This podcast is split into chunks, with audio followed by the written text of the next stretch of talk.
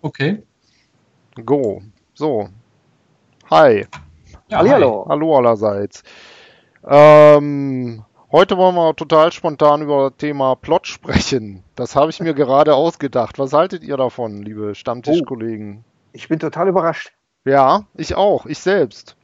Ähm, nee, jetzt im Ernst. Äh, wie, wie macht ihr das? Wollen wir einfach mal direkt einmal die Runde rum äh, durchstarten und uns gegenseitig äh, bereichern, hoffentlich mit unseren gegenseitigen Vorstellungen von Plot, die sich, um das mal vorauszuschicken, bei mir auch ständig im Wandel befinden und äh, das auch über die paar Jahre, die ich das jetzt mache, äh, schon ein bisschen geändert haben und das auch ab und zu mal wieder tun.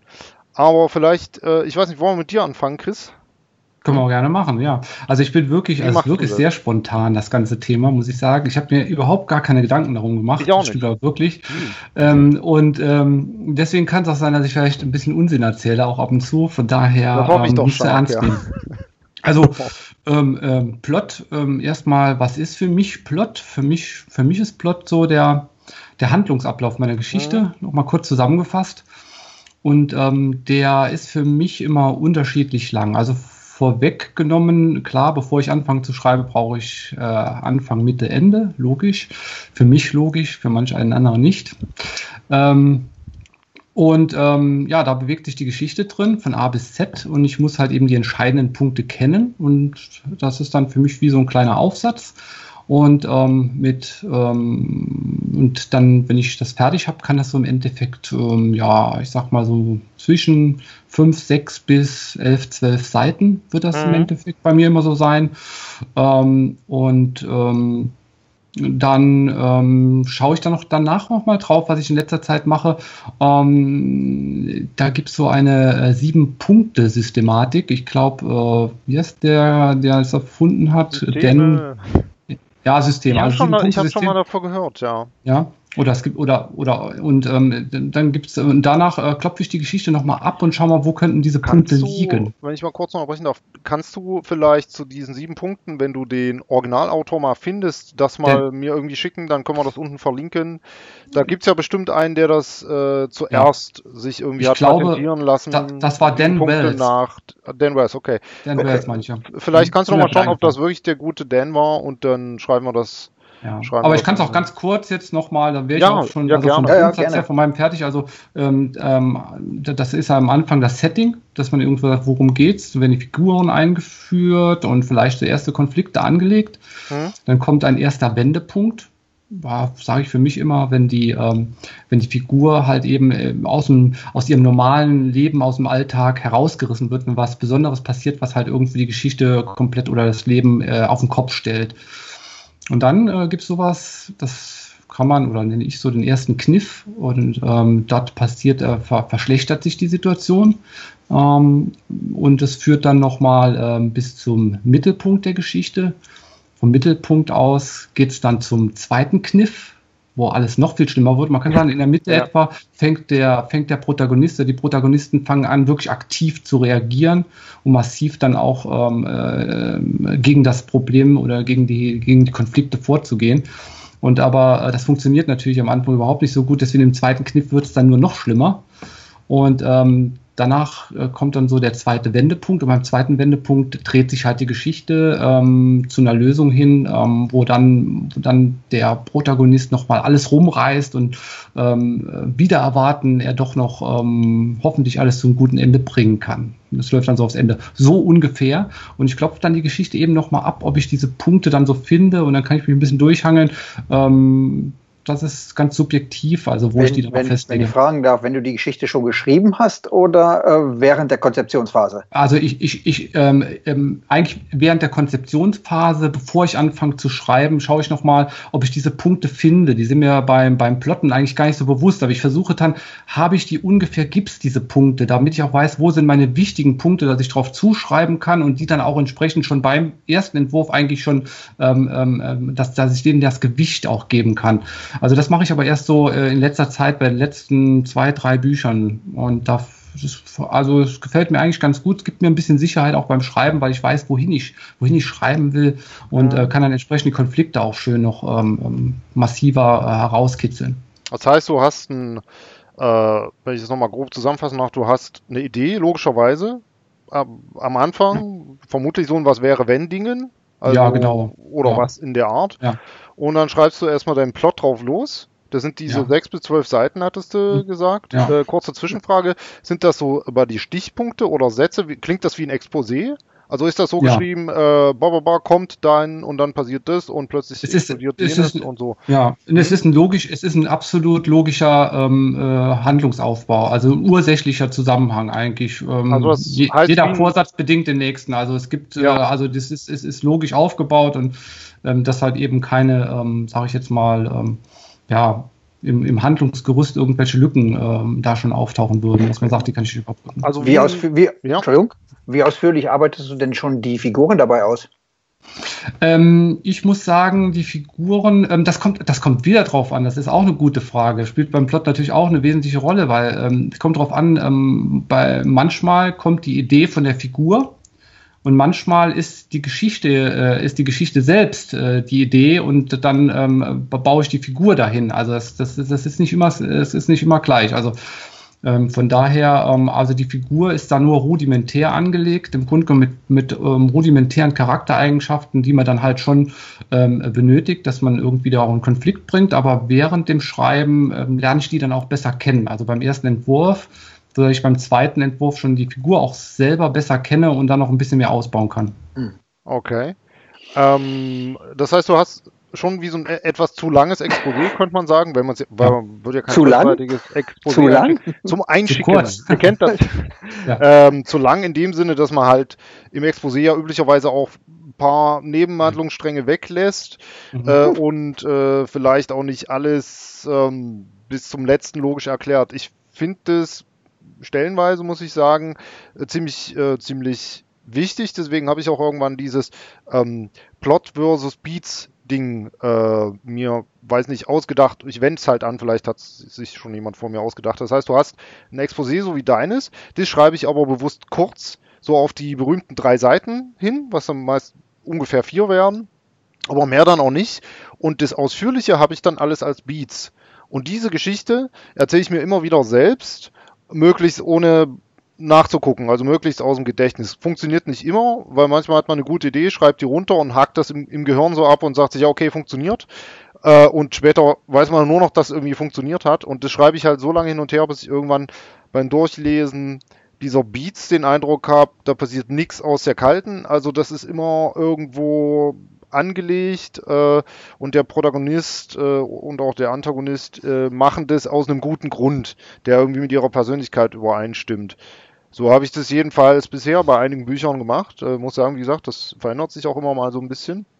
Okay, mir war nochmal, also Stichworte oder sowas, Beats in dem Sinne hast du überhaupt nicht. Du hast diesen einen zwölf, sechs bis zwölfseitigen Story im Endeffekt, Mhm. so in der Gegenwart geschrieben wahrscheinlich auch. Mhm. Mhm. Und das ist, Ähm, das ist dein Leitfaden.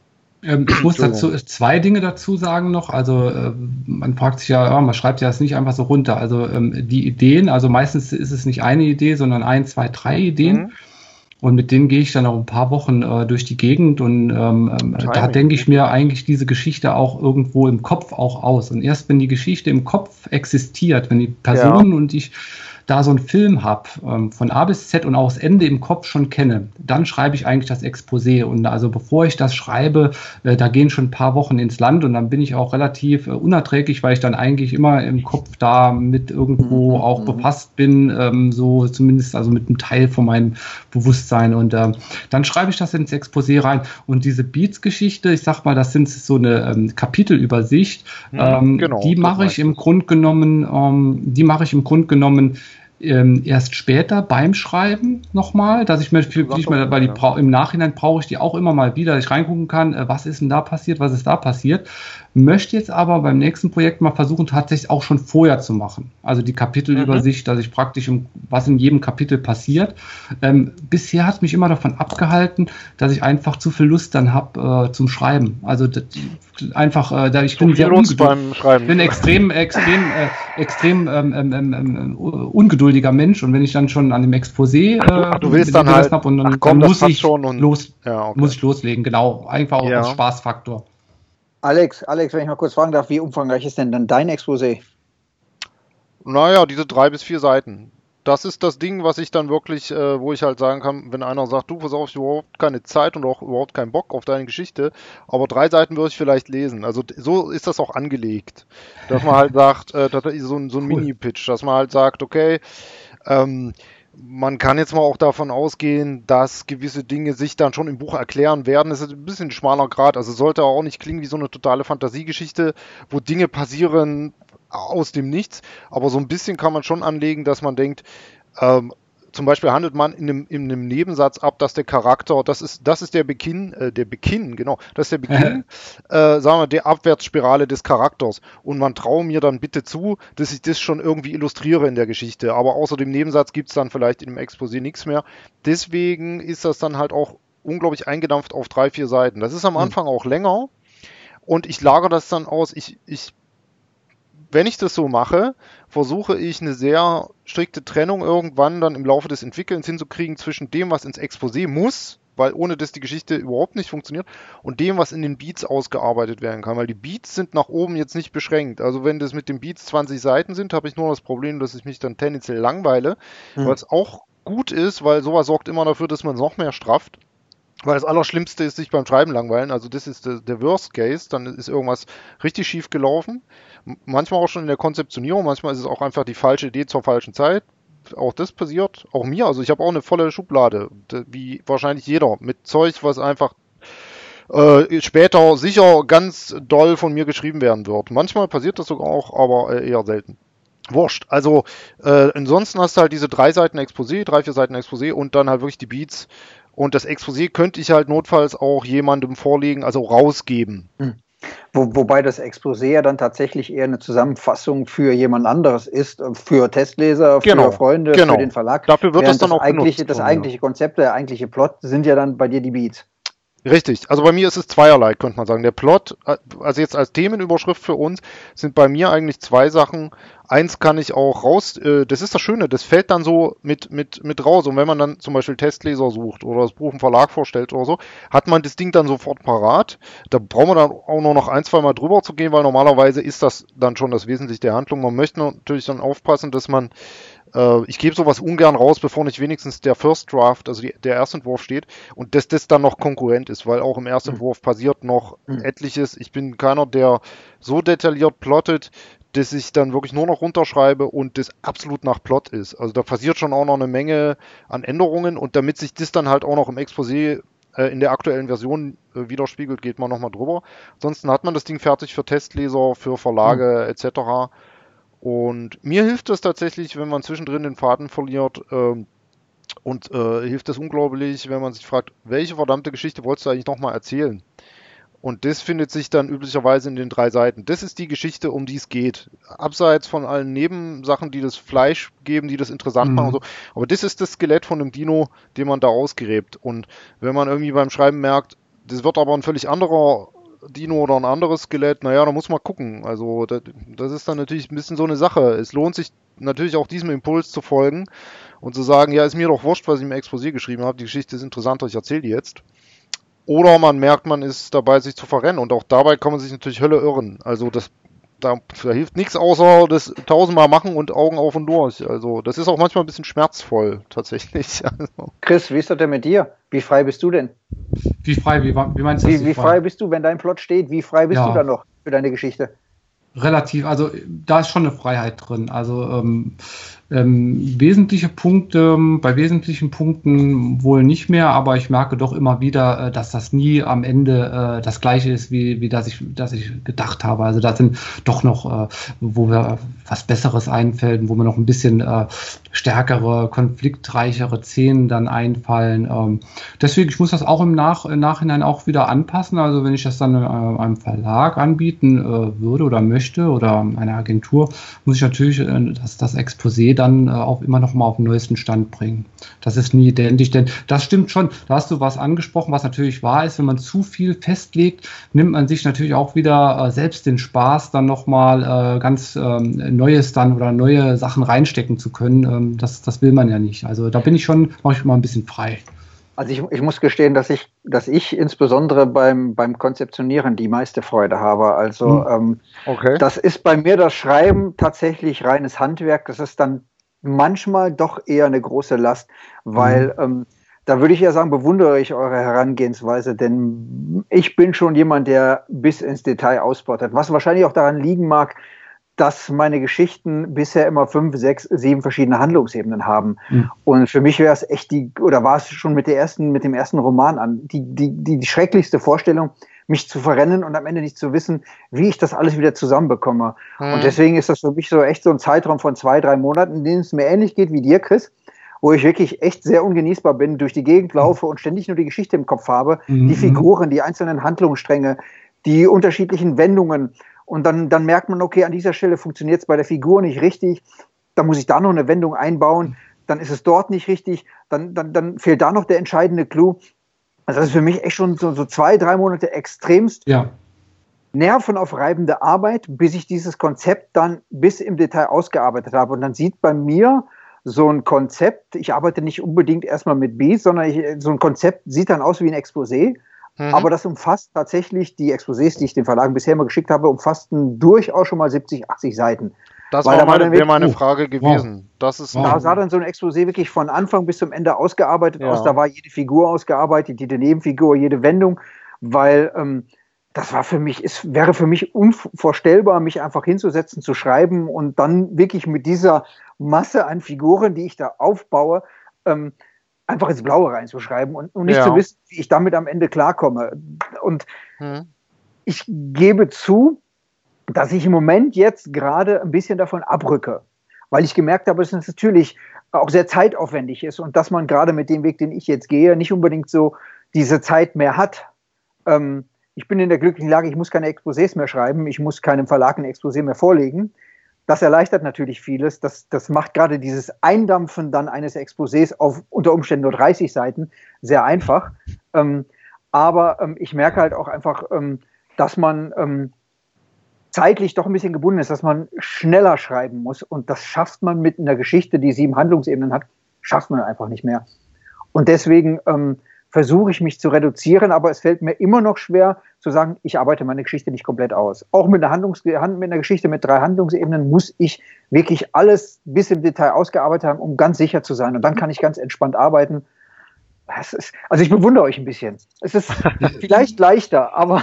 Du, äh, nee, ist es nicht. Äh, also ich, ich glaube, was du machst, äh, weil äh, das finde ich nur wieder krass, weil wenn ich eine Geschichte schon 80 Seiten lang erzählt habe, ist die Wahrscheinlichkeit extrem hoch, dass sie in der Schublade landet. Die, egal wie sexy die ist, ich habe sie dann schon erzählt. Und das, das fällt mir auch von Buch zu Buch schwerer.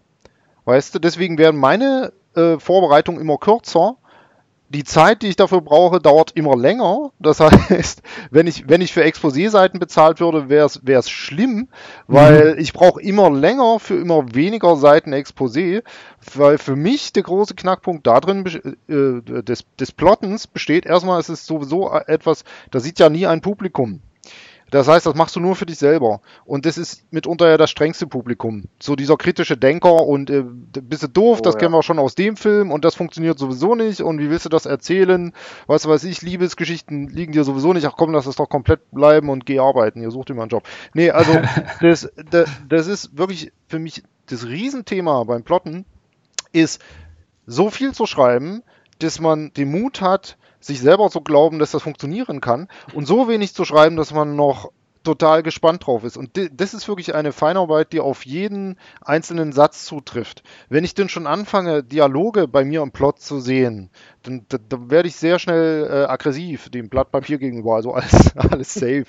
Ich bin dann äh, ungenießbar, weiß ich nicht, äh, gehe ja nie unter Leute, insofern weiß ich nicht. Aber äh, vermu vermutlich, vermutlich äh, gibt es auch Phasen, wo ich ein bisschen, zum Beispiel, wenn man ein Buch fertig geschrieben hat, da ist man immer happy, so die zwei Tage danach, ne? Und dann geht's wieder los. Aber nee, äh, Zwei Tage nur? Ich bin froh, wenn ich das hinter mir habe. Danach habe ich erstmal zwei Monate die Nase voll von allem. ah, okay. Nee, ich, also mittlerweile äh, tatsächlich mache ich äh, äh, neuerdings tatsächlich eine Woche Pause nach jedem Buch. Ich habe früher einfach äh, mich hingesetzt, das nächste geschrieben. Ja, auch mit unterschiedlichen Ergebnissen. Aber äh, wie gesagt, ich glaube, man, man hat ja dann auch selbst so ein bisschen den Anspruch, und das, ähm, der wird ja auch nicht geringer von Buch zu Buch, so dass man halt immer sagt, du, ich, ich will natürlich ein Publikum unterhalten, aber damit die Geschichte überhaupt erst entstehen kann, muss ich mich selbst unterhalten. Und da hat dann jeder so seine Methode. Hm. Ich glaube, bei dir ist es so, dass du sagst, okay, die, die, Geschichte muss aber halt auch sehr tricky und geil und spannend sein und, und viele Ebenen umfassen, sonst schlafe ich ein. Und das ist ja auch absolut cool. Und bei mir ist genau das Thema, wenn ich einschlafe quasi schon beim, beim Anfang der Geschichte, äh, dann ist für mich, dann ist für mich ein Riesenthema. Jetzt hat dann jeder irgendwie eine andere Herangehensweise. Und tatsächlich, also was mich total beeindruckt, ist Lee Child mit seinem, ich habe überhaupt keine Ahnung, was ich hier tue. Ich schreibe mal ein Jahr drauf los und dann nach dem Jahr ist ein Buch fertig und ja, keine, und nächstes Jahr machen wir dasselbe von vorn. Ich habe ja jetzt, jetzt, hat, jetzt hat Lee Child aber auch einen coolen Helden, mit dem man sich sowas erlauben aber kann. Aber überleg meine, mal. ist ja genauso. Der reist durch die Gegend und weiß nicht, ja, ja, das, das passt auch genau. Hat er, nächsten, hat er den nächsten Fall. Es ist schon genau. irgendwie so, ich glaube, da, da kannst du dir erlauben, einfach zu sagen, ich plane nicht, sondern da lasse ich es einfach passieren. Uh, die Storys sind aber auch echt komplex. Also für, für, für, der setzt sich eben hin und, also mir ist das unbegreiflich, weil es ist halt auch ein Genre. Also mein erster Thriller habe ich gedacht, das ist ja total schwierig. Man muss ja festhalten, zwei Ebenen äh, ne? Also man muss ja das ein, einmal die Story erzählen, wie sie gewesen sein soll angeblich, mit so ein paar zusätzlichen Verwicklungen und dann muss man ja noch im Kopf behalten, wie sie denn tatsächlich passiert ist und das noch alles auf die Reihe kriegen. Äh, auch daran gewöhnt man sich dann irgendwann und, und kann damit arbeiten. Am Anfang dachte ich halt, äh, äh wie soll das gehen? Total krass. Und es geht schon, aber äh, also Lee Child ohne irgendwas finde ich halt, äh, ich finde das auch echt mutig weil das ist zwar jetzt irgendwie 23 Jahre oder was der schreibt, aber das, das, bei mir persönlich, ich sehe das Buch auch wieder neues Abenteuer. Da ist nichts mit, du weißt doch, wie es geht. Das Einzige, was der Bücherschrank mir sagt, ist, äh, nee, du hast das schon mal hingekriegt. Also dieses, wo man sich praktisch mit dem ersten Manuskript selbst adelt, dass man sagt, pass auf, hier steht Ende drunter, das mag Grottenscheiße sein, ist mir egal, aber ich habe bewiesen, ich kann ein Buch schreiben. Und wenn ich das einmal kann, kann ich das nochmal, na, hast du gedacht. Aber äh, das ist so diese grundlegende, wo man sagt, okay, ja, das kriegt man schon irgendwie hin. Aber dass man also, ein Buch anfängt und sagt, das, wird, das, das schreibt sich von selbst. Das mache ich zu Ende überhaupt kein Thema. In zwei Wochen ist das Ding fertig und wird ein super Ding.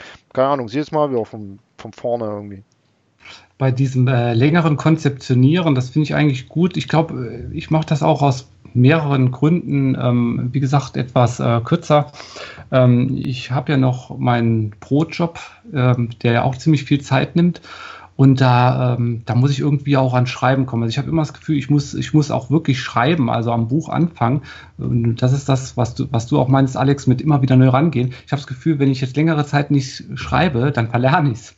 Also das ich muss, ich, ich muss auch, in diese, und, und, und ich finde meine, meinen Zugang und die Geschichten auch irgendwo während dem Schreiben auch irgendwo die, ähm, der, der, der Fluss, äh, die, der Stil, ähm, das ist wie so ein Warmschreiben. Das muss man natürlich alles nachher viel wieder überarbeiten, aber ich bin immer froh, wenn ich dran bin. Das ist das eine schöne Erlebnis. Also ich, bei der, der erste Entwurf finde ich schön, wenn man Kapitel für Kapitel da abarbeiten kann.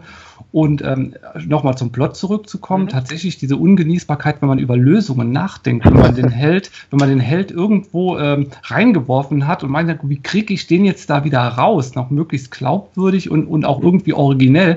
Und dann geht man manchmal tagelang und sagt, wenn ich diesen Knoten nicht gelöst kriege, dann geht die ganze Geschichte nicht. Und wenn man dann wirklich drei, vier Tage an so einer Frage und dann kommt auf einmal so ein genialer Geistesblitz und man denkt, genau das ist es. Und das, das ist der Punkt. Das, das ist macht besser Freude als Sex. dabei. Besser als ja, Sex, oder? Das hast du gesagt. genau, ich, ich wollte noch ergänzen, genau, du denkst drei, vier Tage drüber nach und dann kommt der geniale Geistesblitz ein halbes ja. Jahr später dann auch schon. Ja. Nee, also das, das, kann sich tatsächlich enorm hinziehen. Ich habe äh, das große Glück, dass ich ab und zu auch mit meiner Freundin drüber reden darf. Die hat tatsächlich auch noch ein eigenes Leben, man hält das nicht für möglich. So als Autor sitzt du halt rum, denkst, äh, ja, Kaffee trinken und ey, hast du mal kurz Zeit? Ich möchte mal kurz mit dir über ein äh, Problem in meinem Buch sprechen. Zwei Stunden später, Freundin ist halt eingepennt, ähm, spricht man halt immer noch. Ja. Nee, aber äh, das ist. Trö tröstlich, dass du nicht der Einzige bist, der dieses. dieses ja, ist okay. nee, das ist, äh, das, ich glaube, das ist sehr weit verbreitet. Aber äh, nee, das ist, das ist toll. Also wenn man da auch drüber sprechen kann, natürlich denkt man sich die Lösung im Endeffekt dann schon selbst aus. Das ist ja auch, äh, ne, wäre sonst auch ein bisschen das aber, ist, ist aber gut, wenn man es nochmal reflektieren kann, das ist auch unglaublich wichtig, finde ich. Das ist erstaunlich, gerade dass dieses Reflektieren, gerade das habe ich auch häufig, gerade in diesen zwei, drei Monaten, in denen man äh, diese, intensiv über die mhm. Geschichte nachdenkt und sich plottet. Dass man dann echt an, an solche Probleme, auf solche Probleme stößt, wo, der, wo man nicht rauskommt, weil man nicht weiß, wie kriege ich den Helden jetzt aus dieser Situation, was muss da passieren, damit jenes am Ende passieren kann. Und du zweif, verzweifelst an dir selbst, du wirst richtig ungenießbar. Das und dann setzt du dich mit deiner Freundin oder mit deiner Frau hin, erzählst dir einfach diesen ganzen Sermon, über den du dir schon seit zwei Wochen Gedanken machst. Und während du ihr das erzählst, ja. du musst gar nichts sagen, kommt dir schon selbst ja. der lösende Gedanke. Und da, da, hat sich alles wie von selbst erledigt. Passiert mir unheimlich oft. Ja, das, ich hab, muss dir mal unglaublich dringend von meinem Problem erzählen und da mittendrin steht mal auf, geht hoch und schreibt die Lösung auf. Und, und die sagen, ja, was war denn jetzt dein Problem? Ach, mh, hm, ja, ja. nicht, nichts Wichtiges, genau. Nee, äh, ja, da, das, also das, äh, das kenne ich. Das, das ist tatsächlich ein Phänomen. Da ist natürlich wichtig, dass man jemanden hat, mit dem man äh, das auch machen kann, der nicht sagt, du, äh, das ist aber wieder langweilig, du, ich muss ja auch noch woanders hin. Äh, nee, schön, genau. Und tatsächlich äh, muss ich sagen, ähm, mir ist auch aufgefallen, also äh, bei mir ist das immer so ein bisschen diese, diese, diese Ersterfahrung, die noch sehr präsent ist beim ersten Buch. Ich versuche mich auch so ein bisschen dran zu erinnern ab und zu, wie ich das eigentlich geschrieben habe, weil das ist so, glaube ich, ja das Wichtigste, wie bei vielen Sachen. Du sagst es mit Sex, da ist natürlich das erste Mal oftmals eher so das Peinliche, aber äh, oder Drogen zum Beispiel auch ein gutes Thema für YouTube. Äh, hallo, das haben wir, haben wir alles nur in der Recherche theoretisch irgendwo erfahren. Aber ähm, dieses Ding mit diesem ersten Mal, dass du halt einfach denkst, okay, was war damals, das, wo du halt auch noch nicht davon leben konntest und nichts. Das heißt, du hast tatsächlich dich hingesetzt, irgendwie nachmittags nach der Arbeit und vor der Arbeit, um dich zum Schreiben so hinwegzustehlen und zu sagen, oder hast auch gesagt, hey, ich kann heute nicht mit Grillen kommen, äh, ich habe mhm. was zu tun. Ich habe ja auch lange niemandem erzählt, was ich da eigentlich tue. Äh, alle haben gedacht, wer weiß, was der in seinem Keller da treibt. Ey. So. Drogen, Drogen. Drogen. der nimmt ja schon wieder Drogen. Ist ja in gewisser Weise auch so. Ich meine jetzt die Droge schreiben.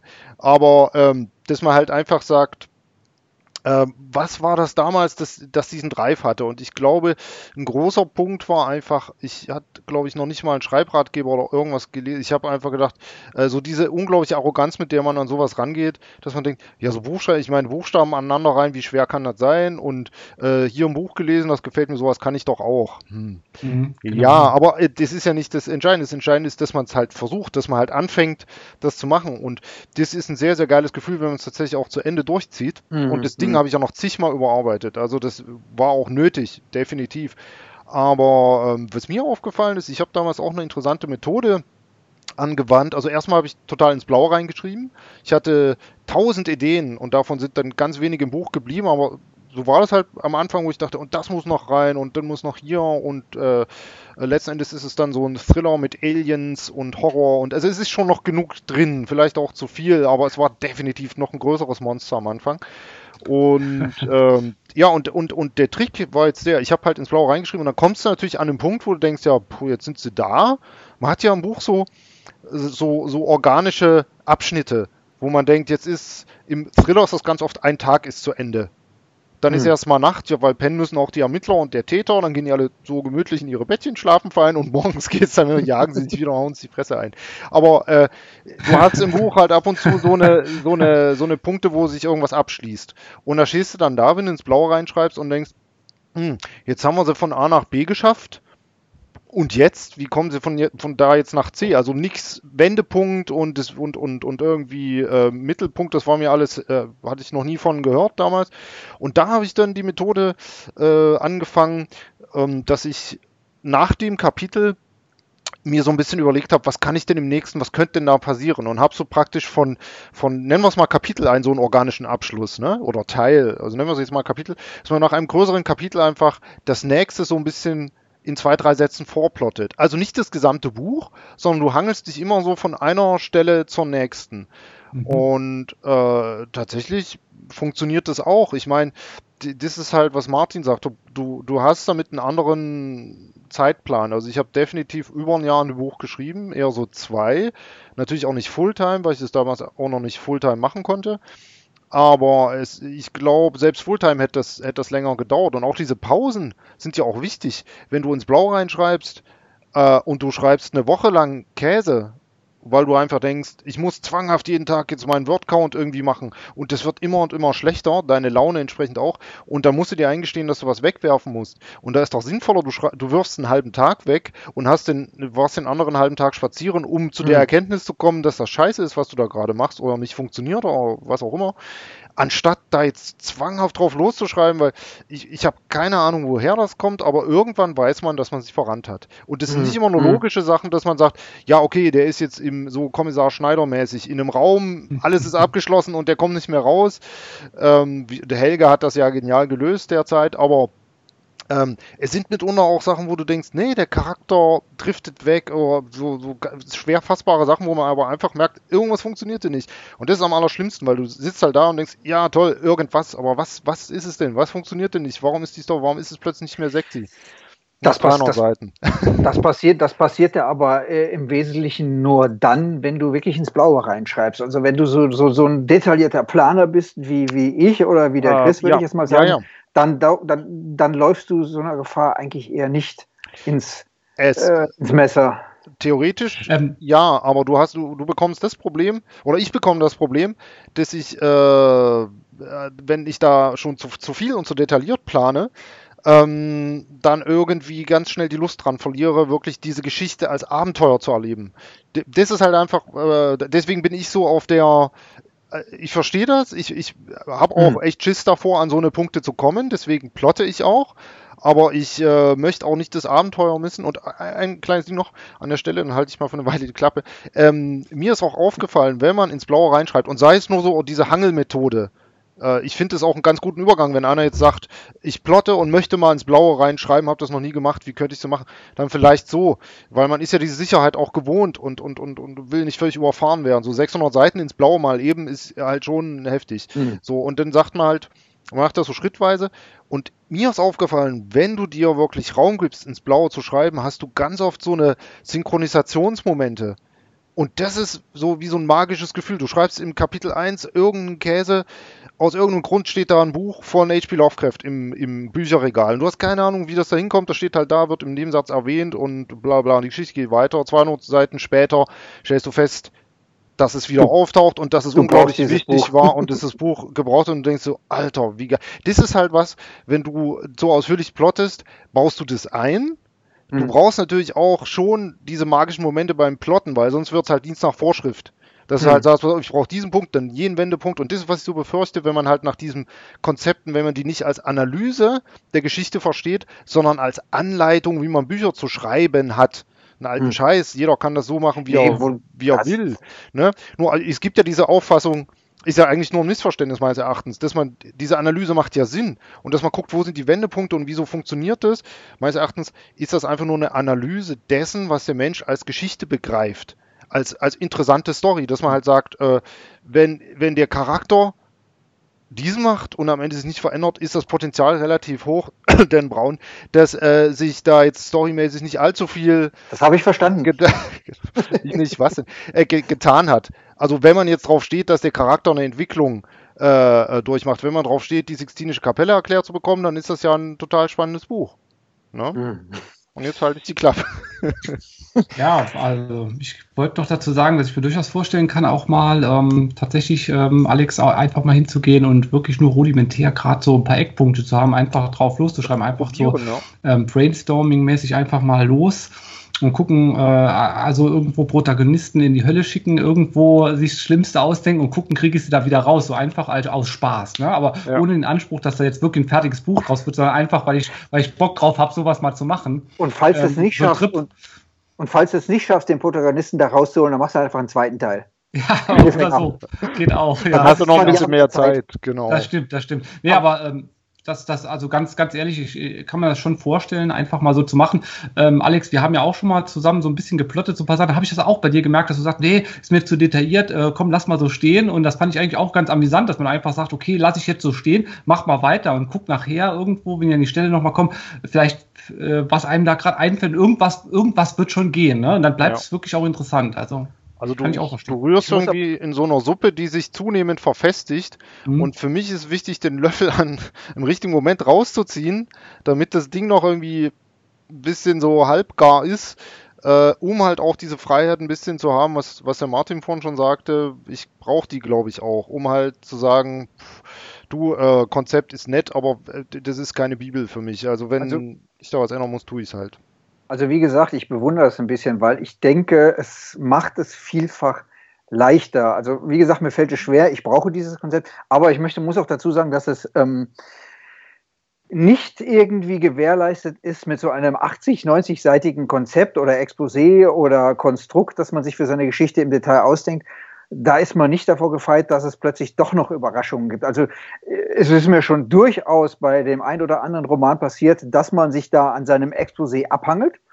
Also ich für meinen Teil mit, mit Freude, mit ja. Begeisterung. Aber dass man dann, während man irgendwie seinen Ermittler in eine Situation schickt und irgendwie irgendwas überprüfen muss und man feststellt, während man die Szene schreibt, dass man dabei feststellt, verdammt, ich habe bei meiner ganzen Konzipiererei irgendetwas nicht bedacht. Er müsste eigentlich mhm. auch noch diesen Gedanken haben oder eigentlich erlauben seine Vorschriften ihm nur das. Genau. Und dann stehst du plötzlich da, da rufe ich meinen Kommissar und sage, pass mal auf, hör mal, Peter, ähm, wie sieht's aus? Kann das so und so? Würde der das? Müsste der nicht eigentlich noch diesen Gedanken haben? Da sagt er ja. Und ich merke, wie plötzlich mein ganzes 80, 90-seitiges Konstrukt so genau macht. Und man merkt, scheiße. Wie kriege ich das jetzt wieder hin, dass ich meine Geschichte wieder in diese Bahnen bekomme, in die sie laufen muss? Und da, das ist dann nochmal ein Moment, ich sage, da kannst du wirklich fluchen. Ja, ja, kannst, ja, du, so kannst so. du aber genauso, wenn du das im, äh, im Zweitentwurf feststellst, mit äh, mhm. gefühlt 350 geschriebenen Seiten, also genau. wohl, wohlgemerkt, aus, naja, ausformuliert, so, so manuskriptmäßig ausformulierten Seiten und dann denkst du so, ja, das ist alles schön und gut, aber die Story ist so Herr der Ringe mäßig relativ leicht lösbar. Ich meine, hol die Adler und flieg nach, äh, wo der Mount Doom, äh, The End. Äh, und äh, keine Ahnung, 1200 Seiten gespart. Aber ähm, das kann gerade Ermittler, Nummer. Das ist mir halt auch schon aufgefallen, dass man so denkt, Stimmt. ja, und der, der hat die unglaublich verwickelten Gedankengänge, aber ich meine, Telefongesellschaft anrufen, mit wem hat der telefoniert? The End. Stehst du halt da. Warum macht der genau. das nicht? So, und dann, also ich, das kann, glaube ich, an, an jeder Stelle passieren, wenn man halbwegs komplexe Handlungen hat. Und Ermittlerkrimi muss, glaube ich, heutzutage schon so eine gewisse Komplexität auf jeden Fall. Also einfach mhm. mit, äh, das ist der Mordfall, das ist der Ablenkungsverdächtige, so Columbo-mäßig, und der andere ist es dann. Columbo mhm. ist großartig, aber durch den Charme der Person, jetzt nicht unbedingt durch die hochkomplizierten, tricky Fälle, die der da beackert. So. Aber ja, ich glaube, das kann halt überall passieren. Und ähm, aber diese anderen Dinger, diese, diese, diese seltsamen Fehler, die jetzt keine logischen sind, sondern wo du einfach mittendrin merkst, irgendwas funktioniert hier nicht mehr und ich weiß nicht was. Ich glaube, das, dem gehst du auch ein gut Stück aus dem Weg, wenn du wirklich das Konzept ausarbeitest. Nicht, dass du dich drum rumdrückst, du machst es nur früher. Mhm, ja. Du hast doch, ich glaube, wenn du 80, Entschuldigung, wenn du 80 Seiten Exposé schreibst, dann äh, hast du doch das Buch im Kopf dann hm. äh, jetzt mal die Formulierung, das, das, traut man sich da einfach zu, dass man aus, aus äh, kurzen Sätzen äh, Absätze machen kann. Das, das, ist halt Handwerk, wie du sagst. Aber ja. du hast doch im Endeffekt, schreibst du ja praktisch dein Manuskript ins Blaue, könnte man sagen, nur ist es dann halt nur 80 Seiten lang, was auch clever ist, weil du dir damit ja praktisch sparst, das schon auszuformulieren, auf die Gefahr hin, dass du irgendwann feststellst, halber Tag Arbeit sind, so, keine Ahnung, fünf bis zehn Seiten oder sowas, war halt Schrott kommt weg oder lass das mal eine Woche sein, dann hm. tut es richtig weh, kommt halt weg und ist aber schon ausformuliert. Hm. Und also das ist äh, im Grunde drücken wir uns alle um dasselbe Problem und, und rennen dennoch immer wieder rein. Und das ist insofern sehr clever, dass du halt dann 80 Seiten hast, wo die Wahrscheinlichkeit, dass du wirklich äh, dann auf Seite 200 deines eigentlichen Manuskriptes feststellst, nee, die Geschichte funktioniert ja nun vorne nicht, die ist extrem gering. Ja, das stimmt schon. Also das sind dann eher so inhaltliche, logische Dinge, die dann plötzlich dir noch da querschießen, die man einfach äh, aus welchen Gründen auch immer nicht berücksichtigt ja. hat. Und äh, so diese, diese eigentliche Funktionsweise der Geschichte, die ist da eigentlich gewährleistet. Also ich glaube, dieses Risiko gehe ich dann tatsächlich nicht ein, dass ich da feststelle, oh Gott, das haut alles nicht hin. Genau. Das wäre auch noch 80 Seiten Exposé. Äh, gut, es kann natürlich passieren, aber dann sind das, ich, man entwickelt auch eine gewisse Toleranz. Also bei mir ist es dann nach so einer Phase des wirklich äh, relativ detaillierten Plottens irgendwann so geworden, dass ich, dass ich jetzt irgendwie einfach damit lebe, dass sowieso alles schief geht und, und daraus irgendwie das Beste mache. Also ich baue mir so ein kleines Kartenhaus und dann fällt das so im Laufe der Geschichte zusammen und dann suche ich mir aus den Trümmern meine Geschichte wieder zusammen Auf die Gefahren, dass es halt äh, einfach eine Ruine bleibt. Ne? Mhm. Aber ich, ich, ich frage mich manchmal, woher das bei mir kommt. Ich weiß, ich weiß nicht, ähm, weil meine ersten Bücher sind halt keine äh, Romane gewesen, keine Thriller, keine Krimis, sondern es waren Sachbücher. Mhm.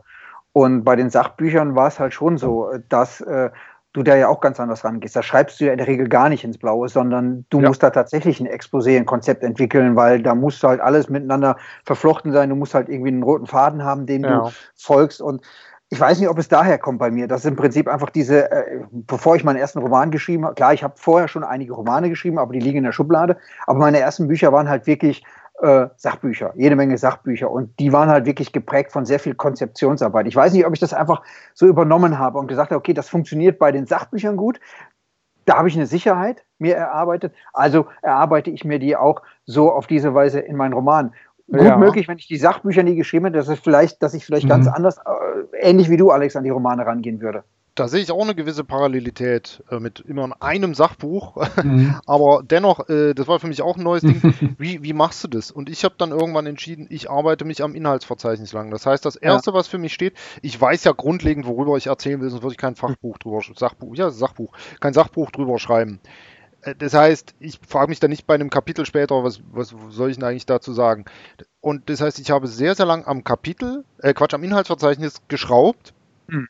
Und daraus mir dann diese kleinen Beats gemacht und da ist mir beim Sachbuch aufgefallen, ich habe dann sehr schnell schon angefangen, diese Beats auszuformulieren. Einfach meine Gedanken reinzuschreiben, was ich natürlich dann auch nochmal äh, überarbeitet. Aber hm. die, ich habe sehr, sehr lange wirklich an der Struktur gehangen, weil ich glaube, beim Sachbuch ist es Hölle. Egal wie interessant das ist, wenn die Struktur nicht stimmt, ist es einfach sehr, sehr scheiße zu lesen. Also mhm. das ja, ist, stimmt, das ist furchtbar. Die Struktur ist 80 Prozent der Miete oder sowas. Also dass der Mensch das dann noch vernünftig ausformuliert, davon geht man aus. Aber äh, wenn du halt merkst, okay, der hat das und das sind die Basics, das kann ich jetzt und dann der nächste Schritt, also dieses didaktische ist unglaublich wichtig.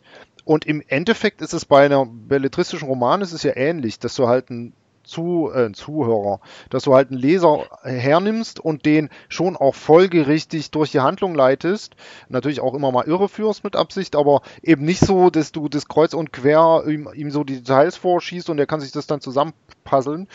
Ähm, und insofern gibt es da schon einige Gemeinsamkeiten und dieses am Inhaltsverzeichnis entlang schreiben, das ist ja im Endeffekt genau meine Beats-Methode. Weil der ich zwar ja Konzept, ja. immer mal wieder ein bisschen ab, abkomme, aber ich glaube, so, das ist so die, die gemeinsame, wie sagt man, der gemeinsame Nenner der ganzen Geschichte. Ne? Ja. ja. Okay, äh, wir haben die ja, Zeit zeitig, ne? äh, so ein mhm. bisschen überschritten, die wir uns äh, gedacht haben. Wollen wir an der Stelle einen Break machen? Können wir auch, aber oder wir können ja noch, aber, aber ich habe ja so eine Frage noch an euch. Ja, wir können auch gerne einen Break machen. Auf jeden Fall. Ähm, passt ja auch so ein bisschen zum Schreiben. Was habt ihr denn für Schreibprogramme? Alex, ich meine bei dir, äh, also nicht alle, die du hast, aber ich glaube, es grundlegend, ich glaube, du schreibst mit Papyrus. Aber ja. bei, bei, bei Martin weiß ich es noch nicht. Äh, wie sieht das, was, was benutzt das du denn? nach Word aus. Und? Sieht da Word aus, woran hast du das denn gesehen? Äh, weil ich dir doch so. auf Instagram folge. Achso, okay. Ja, nee, ähm, in, in der Tat, in der Tat ist es Word. Das äh, liegt, äh, ich, bin, ich bin wirklich ein absoluter äh, ja, so wie ich beim Konzep Konzeptionieren bin, bin ich halt auch beim Schreiben. Ähm, ich habe äh, vor 25 Jahren inzwischen, glaube ich, meinen ersten Mac bekommen und hatte darauf tatsächlich Word. Damals mhm. gab es ja noch nicht sehr viel. Word war ja eigentlich das Schreibprogramm für den Mac. Und habe jahrelang daran geschrieben, auch in den Zeitungsredaktionen. Und ähm, zwischenzeitlich gab es dann mal irgendwann Papyrus, Scrivener und wie sie alle heißen. Ich habe versucht umzusteigen, aber beim besten Willen, ich schaff's nicht. Ich bin, ich bin so dermaßen in Word, ich komme da nicht raus. Wenn man so raus. lange abhängig ist, Martin, da, ne? Da ist dann auch vorbei, oh genau. Also es ist, ähm, es ist, ähm, ist so, dass, also ich schreibe auch mit Word. Ähm, und ähm, ich bin aber am überlegen, ähm, mal mit Papyrus anzufangen, jetzt beim nächsten Projekt. Äh, Alex, da werde ich dich noch nebenbei vielleicht mal noch ein bisschen nerven, bitte, ähm, wie das nerven, ähm, ja. Äh, unabhängig jetzt äh, von hier und jetzt, aber ähm, ich will es mal probieren. Ähm, wobei, ja, ich komme mit dem Word eigentlich gut klar, weil es für mich einfach ist. Und, und, und so dieses Schreibprogramm, die haben ja eine mächtige Oberfläche, eine mächtige Bedienoberfläche. Und ähm, da also, äh, habe ich so ein bisschen Hemmung mhm. davon. Hemmschuhe haben natürlich viele, ähm, aber andererseits sehe ich schon auch die Vorteile, was man da so für schöne Sachen damit machen kann. Und ähm, ja, würde es auch mal gerne ausprobieren. Also ich glaube, der Trick besteht wirklich bei Papyrus gerade darin, diese ganzen Features, die es hat, zweifelsfrei auch hat, und das ist eine ganze äh, Latte, äh, tatsächlich auszublenden. Das geht auch mit der Software. Tatsächlich gibt es mhm. da halt so ein ablenkungsfreies Schreibfenster, was ich nie benutze. Mhm. Keine Ahnung warum, weil ich mir das schon im Geiste ausblende. Also ich meine, es ist schön, dass man das alles formatieren und, und, und dies und das machen kann, aber ich äh, nehme es tatsächlich hauptsächlich dazu, um äh, so ein bisschen die Organisation im Background zu machen, was ich unglaublich sinnvoll finde. Wahrscheinlich eins der mittlerweile meiner Top-Features in dem Programm, Schleichwerbung, Schleichwerbung, hallo Uli, äh, ist äh, die Figurendatenbank. Das heißt, schon im Konzept äh, sage ich, ähm, und, und da steht bei mir nichts weiter drin als der Name und maximal noch der Job, weil eh so ein Kram mit Haarfarbe, Augenfarbe, das mache ich, wenn die Figur anfängt zu leben. Ich beschreibe da nicht irgendwen und da muss der in das Konzept passen und nachher, das entsteht bei mir definitiv beim Schreiben. Also ich ist ja auch wurscht. Jedenfalls, da kann ich halt schon im, im Exposé, was weiß ich, Sabine Klausen, 35, das und das, äh, reinschreiben und das ist dann verankert und jedes Mal, wenn der Name auftaucht, verlinkt das aus dem Text automatisch mit der Figurendatenbank.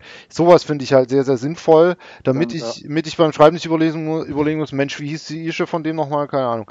Und, ähm, also da für, für so eine Sachen, die da im Hintergrund laufen, ist das schon ziemlich cool. Äh, Rechtschreibhilfe nehme ich mittlerweile zwanghaft raus, weil ich so furchtbar schlecht schreibe. Also nicht nur meine Bücher, sondern auch technisch.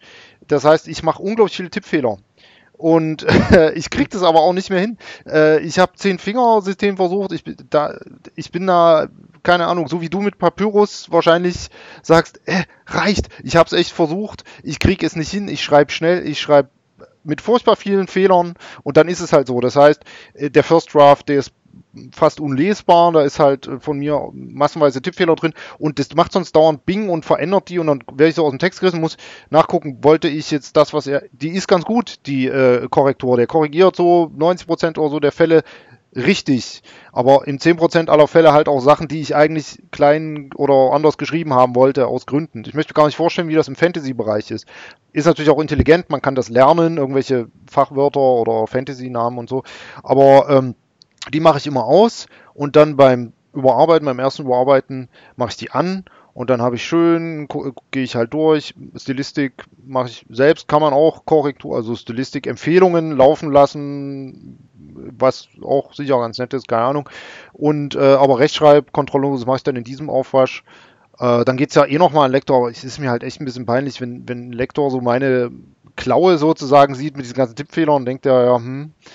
Äh, und äh, so meine Theorie ist halt, dass je mehr du selbst schon rausmachst, de desto also ich meine, der Lektor sieht ja auch nicht alles. Ein bisschen was schlüpft ihm auch durch. Also gib ihm möglichst wenig Sachen, ähm, macht es von deiner Stelle aus schon so gut, wie es irgend geht und dann gibt es einen Lektor, weil dann ist die Chance höher, dass das Endprodukt äh, dann auch tauglich lesbar ist.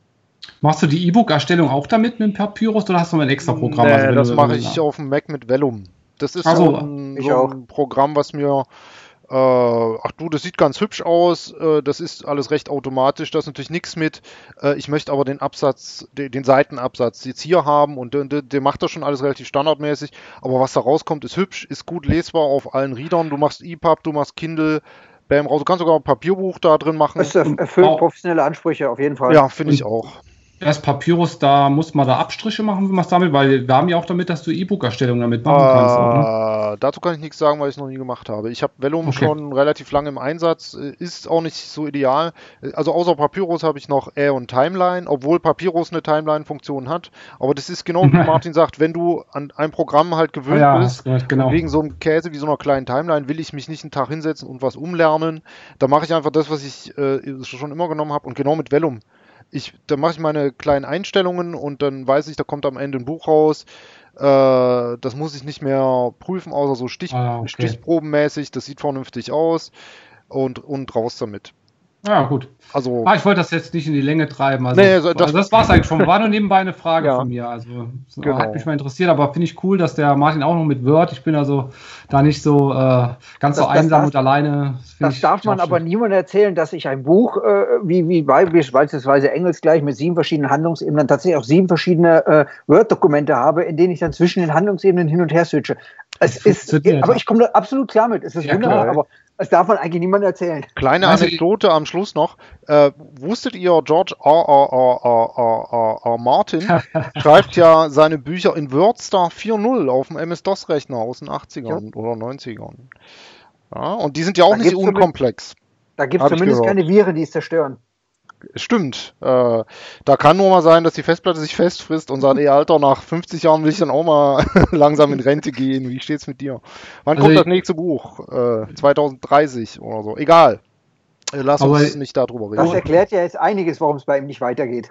äh, ich habe eine lustige Statistik gesehen, äh, wo man halt sieht, so die Abstände der Bücher, weiß ich, 94 war, wann das erste kam, dann 96 und dann wurden die Abstände immer größer und das ist so eine schöne, ich glaube, eine Parabel oder exponentielle Funktion oder irgend sowas. Und demzufolge kommt das nächste Buch wirklich irgendwie 2030. Ähm, ich habe noch nicht Jetzt wissen wir, woran es liegt, an der Festplatte. Ja, mhm. die ist natürlich immer langsamer und langsamer, ständig Abstürze. Und äh, das ist bitter. Da kannst du noch nicht mal einen USB-Stick reintun zum Sichern. Das musst du auf äh, 5 ein Viertel Zoll Diskette machen. Heute noch? Oh, Ebay. Genau. Da hatte George R. R. Martin alle aufgekauft. Genau, der hat alle, alle MS-DOS-Rechner, alle verfügbaren Disketten in seinem Keller da irgendwie. Nein, keine Ahnung. Äh, ich glaube, der Trick besteht auch viel in Ablenkungsfreiheit. Äh, dazu nach wie vor mein alter Tipp halt Internet aus. Das ist ein ganz großes Thema. Deswegen bin ich auch so skeptisch, was so ablenkungsfreie Online-Programme betrifft. Erstmal ist mir das nicht so richtig geheuer, in einen Browser reinzutippen. Dann kommt es ja doch mal zu einem Verbindungsfehler oder jemand liest mit. Ich meine, bei Browser ist das schon relativ naheliegend. Bei, wenn du jetzt zu Hause, zu Hause schreibst, muss ja echt jemand erst den Rechner hacken, um auf deine hm. Festplatte zuzugreifen. Aber wenn du es direkt im Browser schreibst, hm. ähm, und ablenkungsfrei im Internet, das widerspricht sich meines Erachtens so ein bisschen. Ich muss dann auch weg Facebook und Instagram pflegen. Nein. Also, also, also als kleiner Tipp für den Mac gibt es Freedom.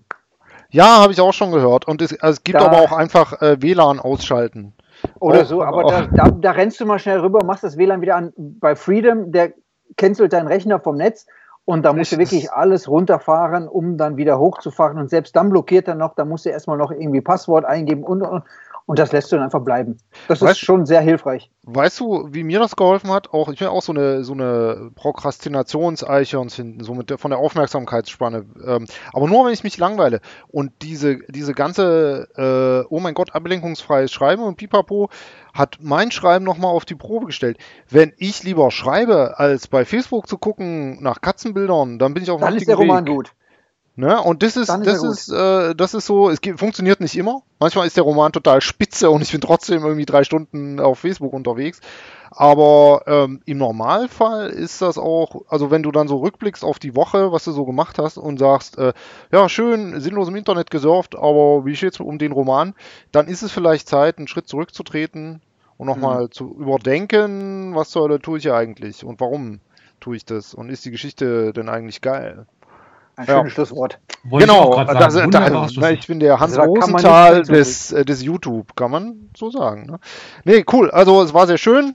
Ich mache hier mal den Fernseher aus. Hat mich gefreut. Und bis demnächst. Ciao, tschüss. Bis demnächst. Tschüss.